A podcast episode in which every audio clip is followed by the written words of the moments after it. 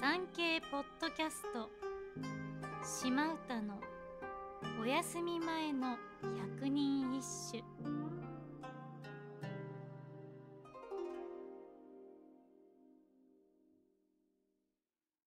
第72番。音に聞く。高しの浜のあだなみは。掛け字や袖の濡れもこそすれ。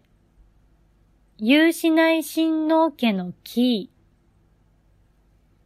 ー。噂に高い高しの浜に寄せては返す波にかからないよう気をつけないと、袖が濡れてしまうから。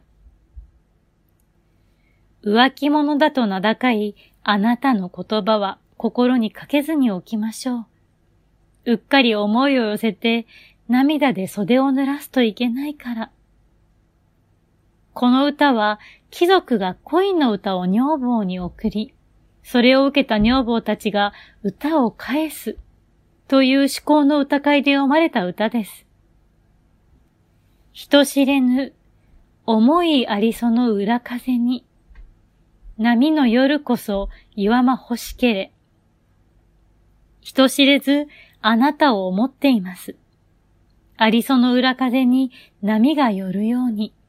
夜にあなたと話したいのですが、という藤原の年忠の歌に対して、キーさんはこの歌を返しました。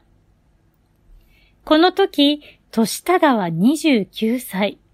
キーさん、なんと70歳。歌会とはいえ、随分年上の女性に熱い恋の歌を送ったものだ。